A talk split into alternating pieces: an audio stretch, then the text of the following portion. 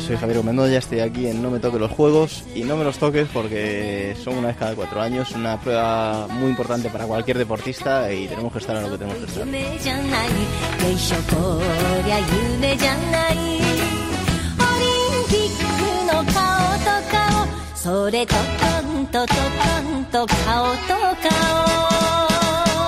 Sí, esto es eh, No me toque los juegos y él es simplemente uno de los mejores deportistas españoles de, la historia. Si no me creen, miren por ejemplo su palmarés. Es así de claro. Por todo lo que ha ganado, por el deporte tan duro en el que lo ha ganado, para muchos el más duro del mundo, por la mala suerte que ha tenido en algunos momentos de, de su carrera mientras lo ganaba.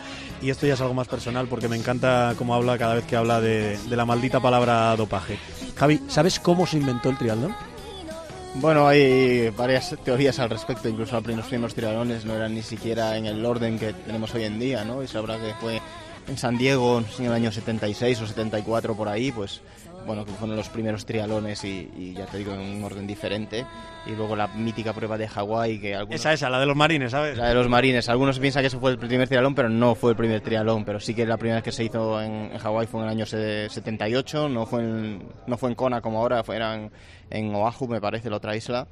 Eh, y bueno, pues surgió un poco aunando las tres disciplinas, o sea, digamos las tres distancias más duras que había pues en natación, una travesía que había de 3,8 kilómetros, una vuelta de 180 kilómetros de bici que hacían allí y bueno, pues para correr un maratón, ¿no? Pues intentaron poner las tres pruebas más duras en una y, afrontarla. Y creo que en esa primera edición pues había un, no sé, menos de 20 personas que la, que la hicieron y bueno, pues ahí se gestó esa tradición. ¿no? Y les llamaron Ironmans, hombres de hierro como este, que ya lo ha corrido, por cierto, y algún día lo ganará allí en, en Kona, el mayor eh, triatlón del mundo, el mayor Ironman del mundo, que es el de, el de Hawái, el de Kona. Dicen que al final eh, los marines hacían por separado las tres y al final llegó un comandante y dijo que no ponéis de acuerdo cuál es la más dura ni la más difícil, pues a lo junto a las tres y a ver quién es el, el bestia que, que, lo gana. ¿Qué le diría al famoso Javi Gómez Noya, este, el de ahora, el que tiene nada menos que cinco títulos mundiales de triatlón, aquel niñato, y perdí la palabra, que apareció en Bermuda sin entrenar? en su primer triatlón. ¿Qué le dirías a aquel chaval? Bueno, pues que no lo sé, quizás que disfrute del proceso sobre todo, ¿no? Porque estamos tan centrados en, en, entrenar, en competir, siempre pensando en el futuro, en la siguiente competición. Y a lo mejor lo veo ahora porque vas cumpliendo años y empiezas a mirar un poco para atrás en tu carrera. Y a veces te olvidas de disfrutar un poco del proceso y del momento, ¿no? Y, es algo que he aprendido a valorar quizás últimamente, ¿no? Cuando consigo una, un buen resultado, lo disfruto realmente y, lo pienso más que antes, que era como uno parar, ¿no? Todo seguido pensando en la siguiente carrera. Entonces le diría, pues eso, que disfrute del, proceso porque es lo bonito de esto, ¿no? Los resultados sí llegan estupendo, pero lo, bonito es disfrutar de lo que haces en el día a día. ¿Y qué le diría aquel crío al supercampeón, al superdeportista que tengo delante? Porque algo echarás de menos de aquel niñato, como te decía. Claro, pues echa de menos, joder, pues la, la edad sobre todo. eh, pues no sé, el, al, de hoy en día pues se diría que, que siga manteniendo los pies en el suelo y, bueno, pues que siga disfrutando como lo hacía de aquella también, ¿no? Cuando, cuando empiezas que todo es un juego, eh, los entrenamientos son un juego, lo que me gustaba de ir a nadar era eh, las amistades, ¿no? Los amigos que tenía en el club y entrenaba casi sin, no, sin pensar porque pensaba en lo que hacía, pero bueno... Eh, lo que aprendes al final en el deporte cuando eres pequeño pues va mucho más allá que el, que el propio rendimiento. ¿no? Esta te prometo que no sé por dónde vas a salir, pero alguien que te conoce me ha dicho que te pregunte qué pasó en Pollo, en Pontevedra, allá por 2005, en una pájara que te dio en el último repecho. Efectivamente, pues fue un, momento duro de, de, mi vida, ¿no? Cuando no podía competir a nivel internacional, estuve un mes sin sin entrenar, eh, estaba pues cansado de todo el, lío que estaba viviendo con el Consejo Superior de Deportes, con la Federación también y, bueno, al final me animaron a salir a entrenar un día con, con el grupo de centro de tonificación de allí, salimos en bici y bueno, la verdad que se, se, fue rapidillo, ¿no? Y yo pues llevaba un mes sin hacer nada y ya volviendo a casa en ese repecho en pollo, se queda ese repecho y luego ya bajas a Pontevedra, ¿no? Tuve que echar pie a tierra, unos calambres en los cuádriceps que no podía seguir y fue fue un momento duro pero bonito de sentir que, que volvía a ser deportista y que fue un poco el primer entrenamiento de, de mi vuelta. ¿no? O sea, que ahí empezó todo, ¿qué diría aquel quizá? En cierto modo sí, había conseguido cosas, y, pero bueno, eh, pese a que en ese momento todavía no sabía si mi situación se iba a desbloquear y si iba a poder competir, eh, pues sí que bueno, fue un punto de inflexión. Lo, das por hecho, que nuestros oyentes saben de qué estás hablando. Yo no quiero sacarte ese tema porque imagino que ya habrás oído eso, valvulopatía aórtica congénita y esa válvula bicúspide 200.000 veces. Pero ¿qué te queda de aquello? ¿Qué, ¿Qué aprendió Javi Gómez Noya de aquello? Porque dices que te hizo mejor persona y mejor deportista. Bueno, mejor persona no lo sé. Mejor deportista sí. Yo creo que me sirvió para madurar a marchas forzadas cuando tienes 17 años y tienes un problema de ese nivel y, te cierran las puertas de, todas partes, incluso con evidencias médicas de que sí que podía competir, pues las puertas seguían cerradas pues te hacen madurar y, luego te hacen valorar el hecho de poder competir, de poder estar en la línea de salida, el haber vivido todo eso, eh, el haber seguido entrenando pese a no tener claro si iba a poder competir o no, pues también me hizo darme cuenta de, mi amor por el deporte, de que yo esto lo hacía porque me gustaba y, bueno, dentro de que se pudo haber cargado mi carrera deportiva, una vez superado como la mayoría de los problemas en la vida, pues sí que creo que me hizo más fuerte. No te insisto por ahí, repito, para los que no lo sepan, un pequeño problema de corazón, que al final no fue un problema, pero bueno, que tenía dos válvulas en, en vez de tres en, en, su corazón, eh, le tuvieron tres años sin competir, luego le devuelven la licencia, luego se la vuelven a quitar porque cambian los manuales, que sepa todo el mundo que hoy, por ejemplo, o, en el pasado se ha estudiado tu caso en varios congresos de cardiología y eso ya no le impide a nadie competir,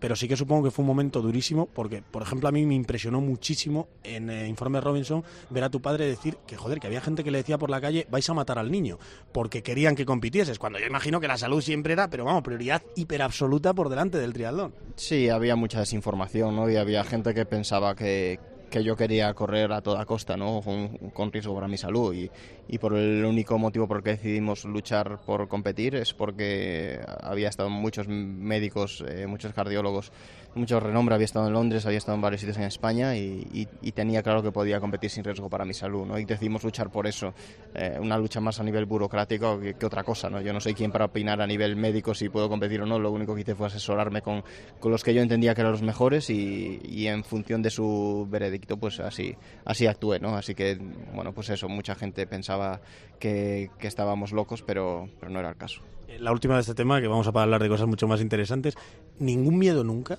O sea, has llevado tu cuerpo al límite, evidentemente. Has ganado en el deporte más duro del mundo, insisto, cinco mundiales, eh, una, plata olímpica.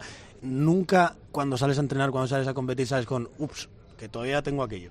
No, bueno, hago mis controles y, estoy seguro que a nivel cardiológico soy de los deportistas más controlados en España, ¿no? Por, por lo que me ha tocado vivir y porque sigo haciendo mis revisiones y mis controles eh, periódicos y, es algo que no piensas, ¿no? Más allá de lo que puede pensar cualquiera que pone su cuerpo al, al máximo, cualquiera le puede pasar algo, está claro, ¿no? Pero bueno, cuando estás compitiendo, entrenando, pues no lo piensas, e intentas simplemente hacerlo lo mejor posible y, y, en tu día a día pues cuidas también al máximo posible. Desde 2007 que ya ha llovido, ganando medallas mundiales, olímpicas, europeas, en el que quizás es el deporte más duro del mundo. Y yo me canso casi cuando tengo que, bajar a por el pan. ¿Estás seguro que los triatletas y el resto de humanos somos de la misma especie? Somos de la misma especie. Unos nos ponemos nuestro esfuerzo en una cosa y otros la ponen en otra, ¿no? Cada uno pues destacan lo que bueno lo que se le da bien y al final lo único que hacemos los triatletas es destacar en algo que, que, se nos da bien y para lo que entrenamos ¿no? otros destacan el, en la música otros escriben muy bien y otros habláis muy bien en la radio o sea que cada uno pues con lo suyo lo intentamos tú también en la música y ¿eh? luego al final creo que recordamos algo de esa guitarra que, que no dejas de tocar creo que mal pero bueno mejorarás ¿eh? me han dicho que nunca te pesas no te hace ni falta claro con todo lo que quemas eh, ni siquiera buscas esa referencia a la báscula no bueno algunas veces sí pero pero bueno no es algo que me estrese demasiado. ¿no? Hay, sí hay deportistas que se estresan con, con el peso y intento que sea el entrenamiento el que me ponga mi peso ideal, siempre con una dieta sana, pero cuando intentas hacer experimentos o, limitar mucho la comida es muy fácil que, bueno pues tengas carencias que al final te vayan a afectar en el rendimiento no así que no hay que obsesionarse en ese sentido no me mientas que esta entrevista la hacemos por la mañana y ya vienes de entrenar de tener un acto de dar unas cuantas entrevistas 365 días tienen el año ¿Cuántos? Nada, pero nada. No me vale eso que decís de voy a salir a rodar un poquito y tal. Nada de calzarte las zapatillas, de coger la bici o de tirarte a la piscina. Nada de nada, pues a lo mejor 10 días, a lo mejor, nada de nada. de 365, ¿no? Será un mamón. Sí, como mucho. Porque, pero bueno, luego siempre hay dos días que días de descanso siempre haces algo, aunque sea poquito y, luego, luego en tus vacaciones sí que algunos días no haces absolutamente nada, otros no puedes por compromisos y otros pues a lo mejor te tiras y nadas 2.000 metros, que eso, bueno, pues casi despejarte mentalmente que no, que no entrenar, ¿no? Seguro, seguro, para mí no es entrenar, nadar 2.000 metros, me, da el esfuerzo de una semana, pero bueno, el día más duro.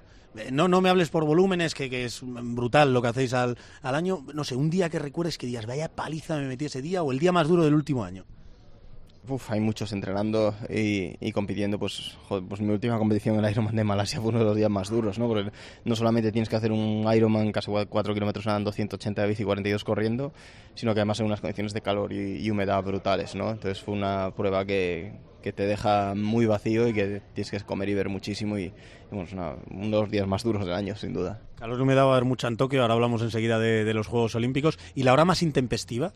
Porque yo sé que algunas liado, por ejemplo, en aeropuertos de decir, ya que tengo una escala, pues me calzo las zapatillas y salgo a correr un poquito. No sé, la hora más intempestiva ya que estoy desvelado, voy a salir a, hacer algo. Sí, bueno, eh, aeropuertos sí, sobre todo en Dubái, cuando voy a Nueva Zelanda suelo hacer escala allí, hay un gimnasio ahí en el aeropuerto, ya lo tengo controlado y a veces aprovecho para hacer un trote, darme una ducha, partir un poquito el viaje y despejar. ¿Un trote a qué ritmo simplemente para que la gente... En, la cinta allí, pongo la cinta, no sé, a, cuatro minutos el kilómetro, así, no, algo simplemente para sudar un poco y, mover el cuerpo nada más. No le creáis, si dice a cuatro minutos que lo pone a tres y medio, una cosa así, seguro, no la creáis. Y como la distancia olímpica, ese uno y medio nadando, 40 en bici, 10 eh, corriendo, eh, no te sirve, pues vas y te haces el Ironman como nos has estado contando. ¿Por qué vuelve Javi Gomendoya, y ya pasamos a hablar de los Juegos Olímpicos, a la distancia olímpica con esta edad y cuando ya había dado el salto con los mayores, entre comillas? Bueno, la larga distancia yo creo que me vino bien. Después de tantos años de distancia olímpica para cambiar un poco el chip, ilusionarme por otras cosas. Y ahora siento que si entreno para distancia olímpica estoy más fresco, ¿no? A lo mejor si no lo hubiera hecho pues sería más de lo mismo, más la rutina y yo creo que para afrontar un, objetivo como los Juegos Olímpicos tienes que estar fresco mentalmente y tienes que estar con ganas, con, con hambre y, con ilusión por mejorar, ¿no? Y, y, eso lo tengo, también tengo 36 años y, y evidentemente estoy compitiendo contra la mayoría, mis rivales son más jóvenes como y es algo que es ley de vida, pero me siento competitivo, creo que lo he demostrado eh, el año 2019 pues en, las competiciones que, he hecho, pues que podía estar delante y bueno, y creo sinceramente que tengo opciones de, luchar con los mejores, ¿no? Eso puede ser significar ganar o puede significar quedar décimo, ¿no? Depende del día, depende de cómo vaya la carrera y depende de muchas cosas, pero, pero bueno, me ilusiona el objetivo, lo afronto muy tranquilo, yo ya tengo mi medalla olímpica, los que la tienen que ganar son otros, pero, pero me siento con capacidad para estar delante. No es mala frase para irnos a Tokio. Hello, hello, hello. Hello, hello, hello. 加しますが Hello, hello, hello. 以前どこかで Hello, hello, hello. お会いしましたか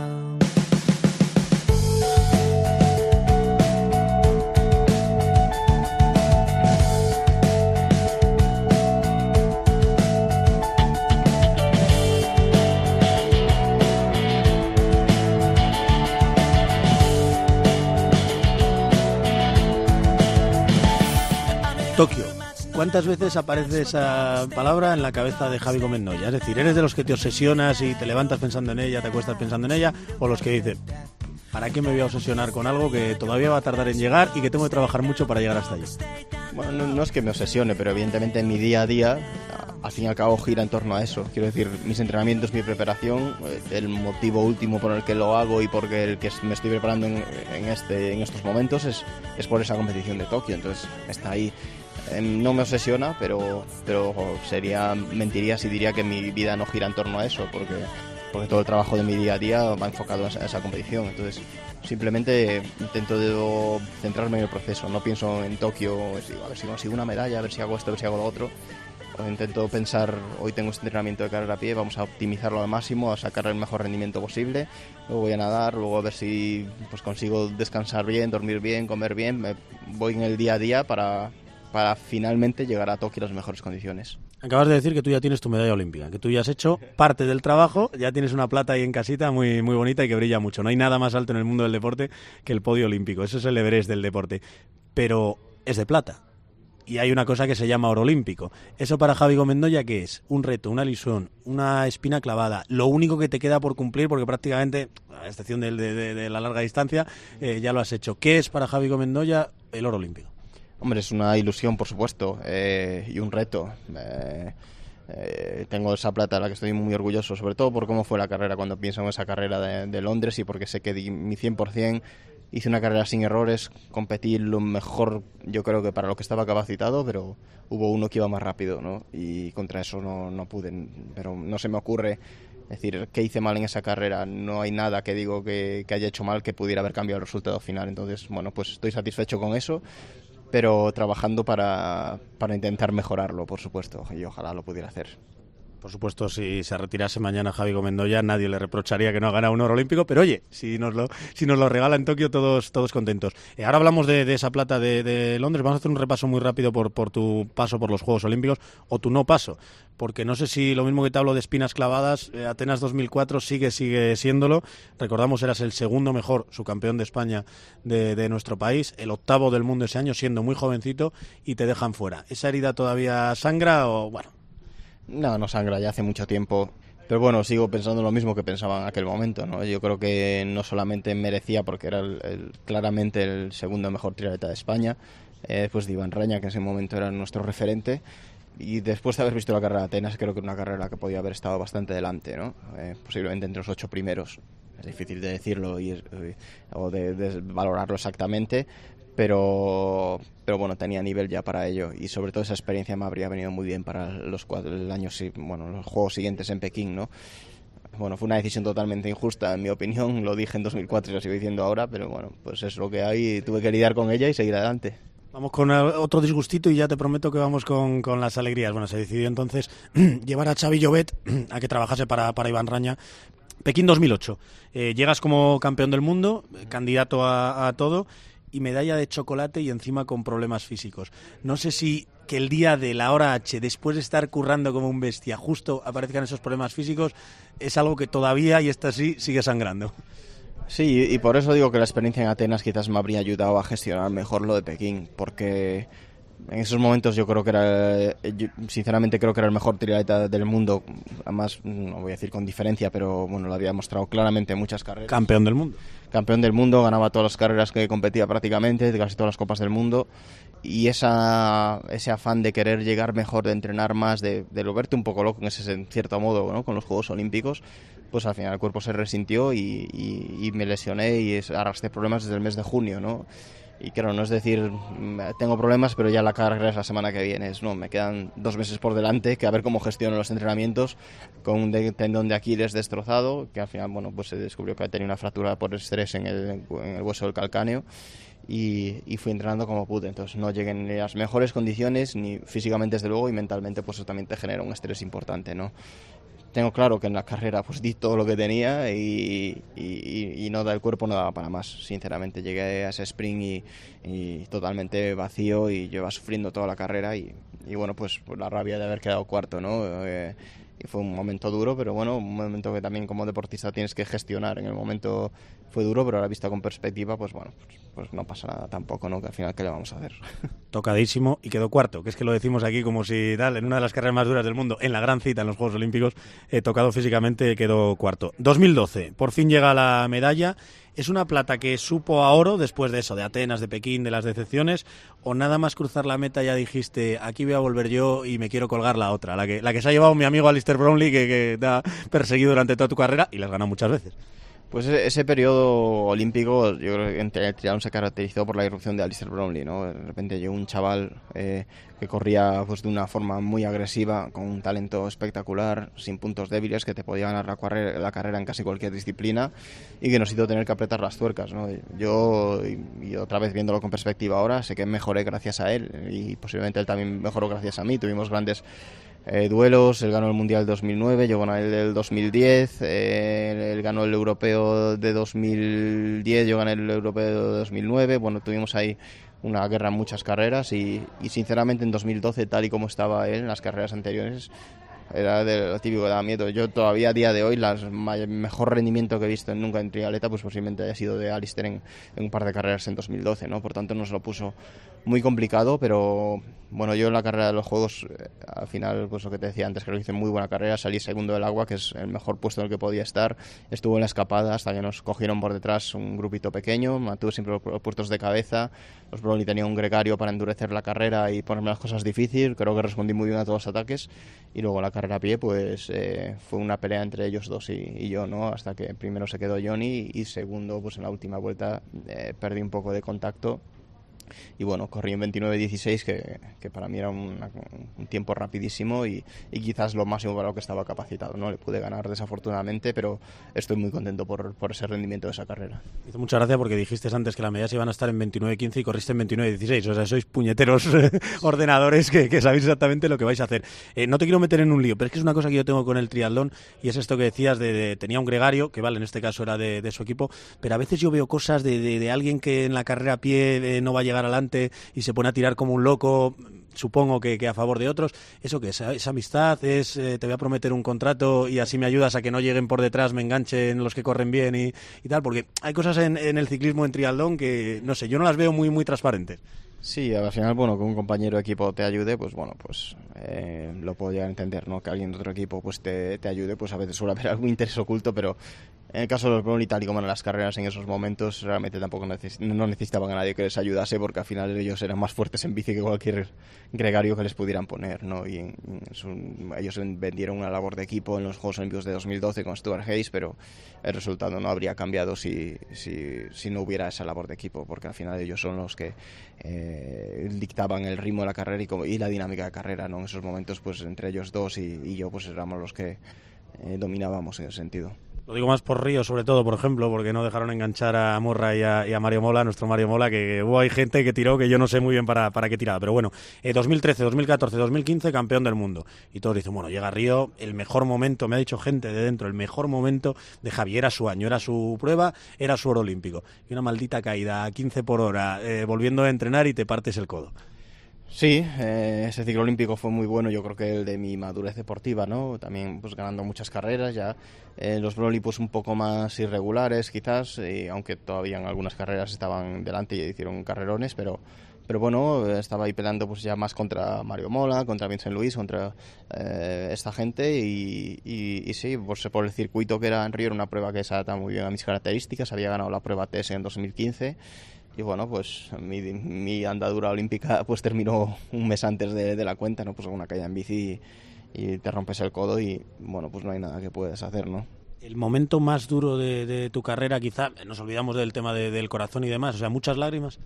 Bueno, a nivel deportivo quizás sí fue el de los momentos más duros, pero pero bueno, el enfado me duró dos días al final. Quiero decir, primero pues no te lo puedes creer o, te preguntas por qué esa mala suerte, por qué una caída tan tonta que ni siquiera no es una caída en carrera, una caída porque vas arriesgando. Y, y en la que no me hice pues apenas ni un rasguño, ¿no? me rompí el codo directamente. Y, pero luego lo asumes y dices, bueno, ¿y ahora qué, es que no, que voy a seguir aquí lamentándome? O bueno, pues nada, centras tu esfuerzo en, en la rehabilitación, la recuperación, que las fracturas en el codo son complicadas, una articulación complicada, eh, para volver a ganar toda la movilidad y, y, ya plantearme objetivos para el año siguiente. ¿no? Y llega a Tokio. Con 37 años, sinceramente, y te lo voy a preguntar muy directo, ¿no eres demasiado viejo para pelear con todos estos niños? Sí, un poco sí.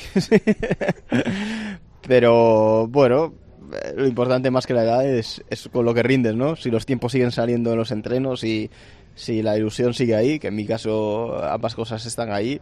Y bueno, pues eh, tenemos ejemplos de otros deportistas, afortunadamente mayores que yo, también rindiendo al más alto nivel, ¿no? El caso de, eh, de Valverde, el caso de algunos ciclistas, el caso de trialetas también. que con... Roger Federer, paisano tuyo porque naciste en Basilea, que mucha gente no lo sabe. Obviamente, eh, paisano mío que nacimos con dos años de diferencia, dos años mayor que yo, y sigue un nivel altísimo. Entonces, no es tan normal pero sí es posible, ¿no? Depende de la situación de, de, cada uno y de las ganas que sigas teniendo pues tantos años de carrera deportiva y, y, bueno, pues no te voy a decir que si pudiera tener 25 años no los prefería, pero, pero bueno, he tenido una carrera muy larga y llego a esta situación y bueno, pues vamos a pelearlo. ¿Por qué? Le quiero convencer a mi madre que Javi Gómez Noya puede ser campeón olímpico. ¿Por qué Javi puede ser campeón olímpico? Bueno, porque es una carrera muy abierta, porque va a ser una carrera dura, no, no especialmente rápida, yo creo y, y porque he demostrado en carreras duras, pues, pues si estoy bien puedo estar peleando con, con los mejores de, de, hoy en día, ¿no? De, de, de, los que son mis rivales hoy en día. Ya hemos recordado ese 26-16 que hiciste, 29-16 que hiciste, prometiendo 29-15 o creyendo que se iban a disputar las medidas en 29-15. Con el calor, con la humedad, ¿en cuánto se va a tener que correr en Tokio para ganar eh, una medalla olímpica? Hombre, yo no creo que se baje de 30 minutos en el 10.000, ¿no? Yo creo que andará sobre 30 pelados. Eh, y también, a ver, depende mucho cómo vaya la bici. Hoy, la- hoy en día las dinámicas, quizás en Londres está, la carrera en bici estaba mucho más controlada porque los Brownie lo iban a controlar y, y, bueno, pues tenían a Stuart Hayes para intentar hacerlo. Se iba a ir rápido, pero un circuito pues con, que no era nada técnico, que se podía, eh, podías reservar un poquito, digamos, ¿no? Y en, en Tokio va a ser más- la bici va a ser mucho más agresiva por los rivales que hay hoy en día y por el circuito es más técnico. Entonces eso puede afectar a la carrera a pie, pero bueno, yo creo que alrededor de 30 minutos por ahí puede estar. Pero bueno, es importante llegar en condiciones de, estar delante, ¿no? Si corres en 30 minutos pero te bajas a dos minutos tampoco tienes nada que hacer. Entonces hay que estar delante primero. Rivales, eh, no os canséis de decir que hay 10, 15 triatletas que pueden perfectamente ganar el oro olímpico, pero no te voy a dejar decirme tantos. Te dejo nombrarme a Mario y a Fernando porque son paisanos, compatriotas y amiguetes, y a tres más, no más. Dime los eh, cinco nombres, ya te digo, incluidos Mario y Fernando, que pueden estar ahí. Sí, desde luego, Mari Fernando, eh, aparte de ser compatriotas y amiguetes, sinceramente tienen opciones, porque lo han demostrado, ¿no? Otros tres, bueno, Vincent Luis para mí quizás es el, si hay que poner a un rival máximo, pues posiblemente sea él por lo que ha demostrado. Eh, Actual campeón del mundo. actual campeón del mundo y, y, bueno, es alguien que en carreras de, de un día o un solo objetivo va muy bien. Estoy esperando, Dos más, ¿eh? No me voy a despistar. estoy esperando a ver si Alistair decide correr, porque si decide correr para mí es un rival. Eh, es un favorito. Estará mejor, peor, está mil cosas, pero si aparece mm, va a ser para pelear o al, o al menos va a cambiar el, el devenir de la carrera. Y otro más, pues depende de la situación de la carrera, a lo mejor alguien como Jake Birtwistle, que es muy regular, igual llega allí y queda el 30, como ha hecho en muchas ocasiones, o igual llega ahí con un último kilómetro espectacular, como hace a veces gana, ¿no? Entonces alguien que podría tener opciones también. El australiano y el francés, que son compañeros de entrenamiento de, de Mario Mola. Por cierto, hablando de los españoles, mm, soñar con un triplete es una utopía, es un sueño posible, aunque muy difícil. Eh, segundo, tercero y cuarto en el último mundial. Claro, dices, bueno, es que hemos hecho segundo, tercero y cuarto, pues posibilidades hay, ¿no? Eh, tenemos más posibilidades de eso que otros países, por ejemplo. Pero, pero bueno, hay que ser realista, es algo muy, muy complicado. Los demás también corren y, hay gente muy buena. Entonces, para que cualquiera de los tres estemos en el podio, tiene que darse muchas circunstancias, estar todos muy, estar muy bien, hacer una carrera muy buena, estar en tu mejor momento. Y claro, y que encima que seamos los tres los que copemos el podio no es imposible, pero es muy difícil. Por cierto, eh, estos se pegan a morir, evidentemente, y cada una va a la suya y a hacer lo mejor posible y a ganarse entre ellos, pero son tan buena gente que, por ejemplo, antes del Mundial de 2015, de jugarse el oro Javi Gómez Noya y Mario Mola, entrenaron juntos, justo el día antes, pregúntale eso a, a otros deportes. ¿De verdad tanta igualdad para que si hoy se corre el triatlón olímpico, mm, salga un podio y mañana se vuelve a correr y salga otro podio distinto?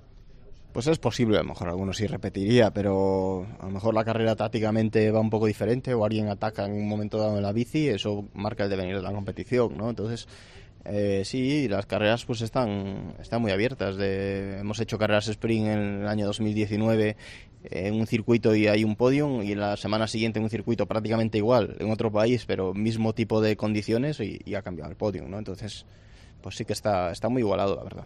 Bueno, pues imagínense jugarse el trabajo de cuatro años, aunque hacen otras muchas cosas y, por supuesto hay que estar también pendientes de ellas, pero jugarse el trabajo de cuatro años es una carrera que de un día para otro puede cambiar totalmente. Hablábamos, calor, humedad, eh, ¿te preocupa? De hecho han adelantado la salida de la prueba una hora antes, a las seis y media de la mañana. No te preocupa el calor, la humedad o el madrugón también. Bueno, madrugón una vez que tienes que adaptarte al horario de Japón, pues ya casi te da igual que sea una hora que otra, ¿no? Tienes que levantarte con suficiente antelación y listo. Eh, el calor y humedad pues preocupa porque va a ser un, un, factor a tener en cuenta, un factor que puede afectar al devenir normal de una competición. Entonces, para eso hay que intentar adaptarse. Eh, bueno, yo llevo muchas competiciones en calor eh, en mi vida y, he ido mejorando en este aspecto y, y, bueno, pues hay que es algo a tener en cuenta, ¿no? No es lo mismo que la carrera, carrera sea en Japón que, que sea en Londres aunque el circuito sea el mismo, la carrera va a variar por esas condiciones climáticas, por tanto hay que tenerlas en cuenta y hay que adaptarse a ellas. Tengo aquí un papel que dice Javi Gómez Noya repite la medalla de plata olímpica. ¿Lo firmas aquí ahora? No, no, eh, no firmo nada, salvo el oro. El oro sí que lo firmo, claro. Pero no, no, no lo firmo, porque luego a lo mejor quedas peor y, no pasa nada, pero tienes que, aspirar al máximo, ¿no? Cualquiera. Yo, Mario, Fernando, Vincent Luis, todos llegamos allí pensando que podemos ganar. Luego al final solo va a ganar uno, ¿no? Pero, pero tienes que aspirar a eso y, luchar por eso. Y luego si no lo consigues, si has trabajado y dado el máximo, tienes que sentirte muy orgulloso. Prepárate que vamos con un test muy rápido, ¿eh? como la transición de nadar a la bici y de la bici a correr, muy muy rápido, no te pares.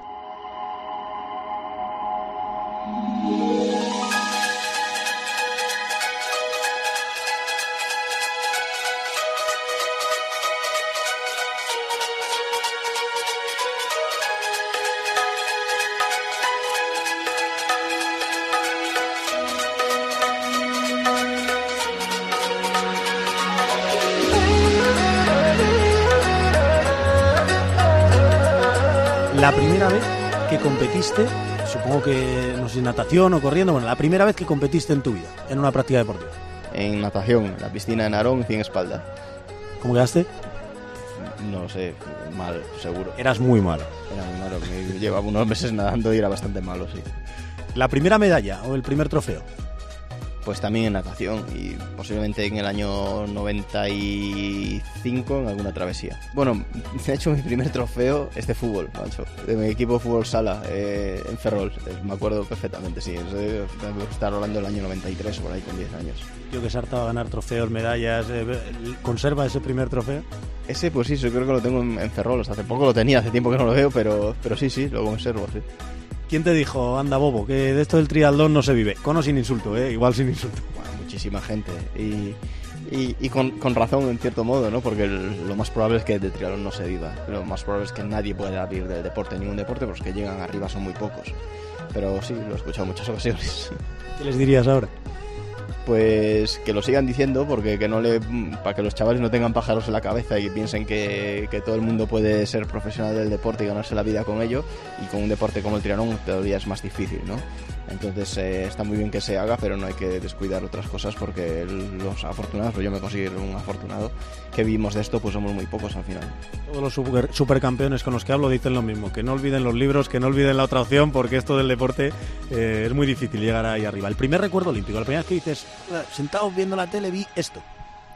Pues vi, mi primer recuerdo olímpico fue Barcelona 92, con nueve años y, y bueno, pues había esa, esa, eh, esa atmósfera, ¿no? De, de, eh, de esa ebullición que había en España por, por esos Juegos Olímpicos y me acuerdo de verlos en la tele, me acuerdo de ver una natación en la tele, no sé por qué me viene esa imagen de la natación.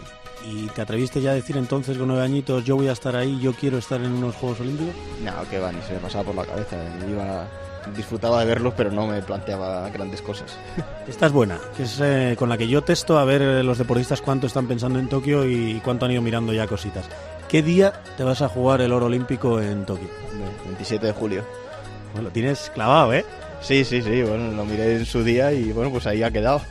¿Qué titular quieres leer ese día? El 27, bueno, el 28 al día siguiente, el 28 de julio de, de 2020 en el diario Marca, que son colegas. Eh, ¿Vale cualquiera? Cualquier. Por supuesto. Lo que decías antes, triplete de España en el triatlón. Hombre, eso sería a lo mejor, vamos. Y si es posible que el Javi vaya adelante, ¿no? Que sea la medalla. de- Pero Si puedo ganar yo, perfecto, sí, sí. ¿Alguna promesa si se cumple ese titular? Premiamos la originalidad, ¿eh? No, sinceramente no, no soy de promesas. No, no, no- no me planteo, simplemente lo, lo disfrutaría. Lo disfrutaría bastante. ¿Está muy tarde? Pues igual ese día de la carrera, no tanto, porque estoy reventado. Yo soy de, de horarios tempranos, pero, pero bueno, pues como cualquier éxito, intentaría disfrutarlo con, con mi gente. Y lo comenté en la introducción. ¿Y qué pasa si pasa lo contrario? Eh, ¿Qué harías si el que te quita esa medalla olímpica o el que te quita ese oro olímpico, eh, diez minutos después se demuestra que es un tramposo, que iba puesto hasta las cejas y que no jugaba limpio como si jugaba el resto? Si lo tengo delante. no, hombre, pues. eh, desafortunadamente estamos viendo cosas de esas continuamente. Gente que está ganando medallas a destiempo. Y a mí es como si me dicen ahora, yo lo pienso porque fui cuarto en Pekín, ¿no? Y me dicen, has ganado el bronce en Pekín. Muy bien, y es que me da igual, sinceramente, porque las cosas se tienen que ganar en su momento. Entonces, por eso la lucha contra el doping es, es tan importante, no solamente por porque engañan y ellos consiguen cosas que no merecen, sino porque quitan a muchos otros cosas que merecen. Tal cual, ni más ni menos. Ya hemos terminado la, la parte de la entrevista que no mola y vamos justo ahora con la que más mola de todas.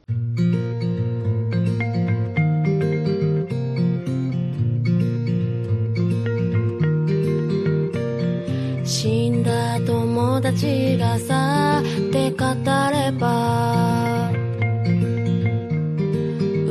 売れんのか結局この世の表現ってのは登場だけで成り立ってんのかな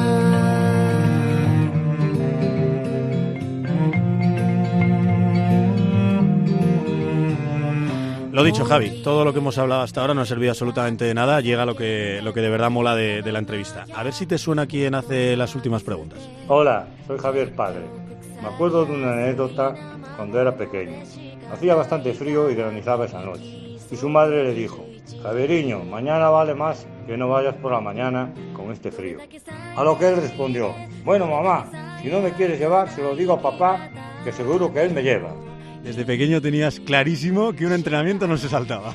Sí, lo tenía clarísimo y, y- y siempre tuve el apoyo de mis padres en ese sentido porque, bueno, pues a que mi padre pues trabajaba en la hostelería y pues acababa tarde muchas veces, pues si tenía que levantarse para llevarme a las 6 de la mañana a entrenar lo hacía, se lo hacía mi madre y, y sí, yo tenía claro que había que, que doblar sesión y había que ir antes de ir a clase. Pero alma de Dios, esa madre preocupada por ti, que ha llovido, que vas a coger frío y tú la levantas a las 6 de la mañana para que te lleve a nadar. Yo le decía que la piscina que estaba caliente, estaba climatizada, estábamos a cubierto, al final tampoco era para tanto. ¿no? Vamos con otra, este también es familia. Hola Javier, soy Rafa, tu hermano. Bueno, como ya te habrán preguntado y habrás contado todo sobre triatlón, yo te quiero hacer una pregunta de, de tu otra pasión, de la guitarra. Eh, venga, a ver, si pudieras elegir eh, cualquier grupo del mundo para tocar una canción en un escenario, ¿con quién elegirías tocarla? Joder, pues esa sí que es complicada, ¿eh? eh buah. Uf, es que hay muchísimos grupos, ¿eh? eh Cañeros tipo ACDC o algo más relajadito. Hombre, no, no, cañeros y relajaditos también, ¿no? Pero, hombre, con ACDC, pues claro que me encantaría tocar una canción, por supuesto, en el escenario. Es un grupo mítico que me ha acompañado toda, toda mi vida y, y, por supuesto, que me encantaría. Te iba a prometer que si ganabas el oro olímpico te traía CDC, pero como no creo que sea posible que lo consiga, no te lo voy a prometer. No os va a dar el presupuesto, pero bueno. Vamos a por, a por otra. Este no está en la familia, pero vamos, podría estar porque es de los, de los también muy cercanos. Hola, soy Arturo, amigo de Javi. Buenas, Meu. Cuéntale aquí a la audiencia. ¿Qué te pasó por ser tan competitivo cuando te picaste con un simple aficionado corriendo por Central Park? Cuenta, cuenta la dolorosa derrota y las consecuencias físicas, esas agujetas del resto del viaje. Ahora vendrán las excusas que si ya estaba fuera de temporada, etcétera, etcétera. Claro. Venga, una aperta grande.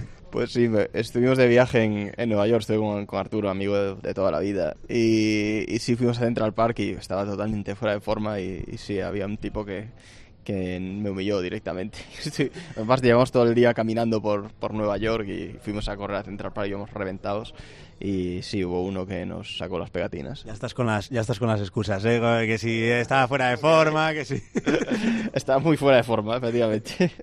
Bueno, bueno, que te pillen cuando, cuando estás en forma. Y la última es mi favorita. Sé por dónde va, pero la tienes que contar tú y contarla bien, ¿eh? Buenas, Javi, ¿qué tal? Soy Carlos y nada, eh, por mi parte, pues me gustaría que, que les contases ese viaje que nos hicimos una vez a Alicante desde Canarias, que, que, estuvo bastante interesante. Venga, un saludo y disfruta de, de, lo que te queda por ahí y buen viaje a Nueva Zelanda.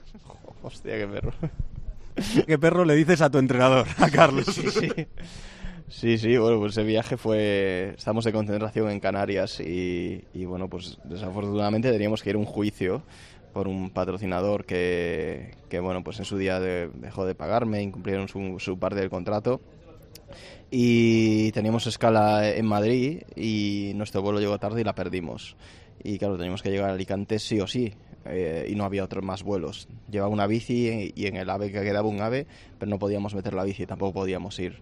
Eh, íbamos a alquilar un coche y resulta que yo, yo había perdido el carnet de conducir y Carlos se lo había olvidado. En, la madre que te parió. Y yo lo había perdido y Carlos se lo había olvidado en, en, en el hotel en Fuerteventura, me parece. Eh, no había más opciones y acabamos pillando un taxi, gastando un pastón, ir desde Madrid hasta Alicante en taxi. Llegamos a las 3 de la mañana y, y bueno, fue, fue un... Para un poquito, en un taxi, la bici. Los tres, porque me imagino que conduciría el taxista, no vosotros, y unos maletones del carajo, imagino. Sí, sí, sí. Con la bici, pues nos metimos allí, abatimos un par de asientos, entonces uno iba adelante, otro iba en un asiento atrás, y claro, todo este proceso hasta que lo conseguimos, salimos muy tarde de, de Madrid y llegamos a las tantas de la mañana, a la mañana siguiente teníamos que ir a, a juicio, eso que al final pues salió bien, todo salió bien afortunadamente para mis intereses, pero, pero bueno, fue momentos de, de mucha tensión y, bueno, surrealistas, de que ninguno de los dos tuviera el carnet de conducir, de perder el vuelo, bueno, todo se fue complicando. Allá donde esté ese taxista le damos, le damos las gracias. Hemos terminado, Javi. Este mismo micro azul, el que está ahora delante tuyo, va a estar en esa meta de Tokio. Ojalá que esté entrevistándote como campeón olímpico, pero sea como sea, eh, allí estará. Y ojalá estos que les perdones eh, la trastada que te acaban de hacer, estén al otro lado del teléfono felicitándote por, por eso, por lo que hayas conseguido, que ojalá sea ese, ese oro olímpico. Muchas gracias y me, me ha hecho mucha ilusión sobre todo el- las preguntas de gente tan importante para mí, ¿no? Los más importantes, como, como son eh, mi padre, mis padres por supuesto, mi hermano, mi colega Arturo, Carlos, pues que llevo trabajando muchos años con él y bueno, muy agradecidos a ellos también. Si ganas el oro olímpico, uno de ellos o un par de ellos van a estar felicitándote. O sea que busca este micro en cuanto termine la prueba y ahí están al otro lado del teléfono. Seguro, si lo gano lo celebraré con ellos y, y si me va mal pues también tendrán que aguantarme ellos. O sea que... Evidentemente. Muchas gracias, Javi, de verdad, por toda tu carrera, por ese ejemplo, repito, en la lucha ante antidopaje y, y por pelear como peleas. Nada, no sé si te toca ahora, pero a seguir entrenando, hay que darle duro. Ahí seguiremos. Muchísimas gracias por la entrevista. Un abrazo. Un abrazo.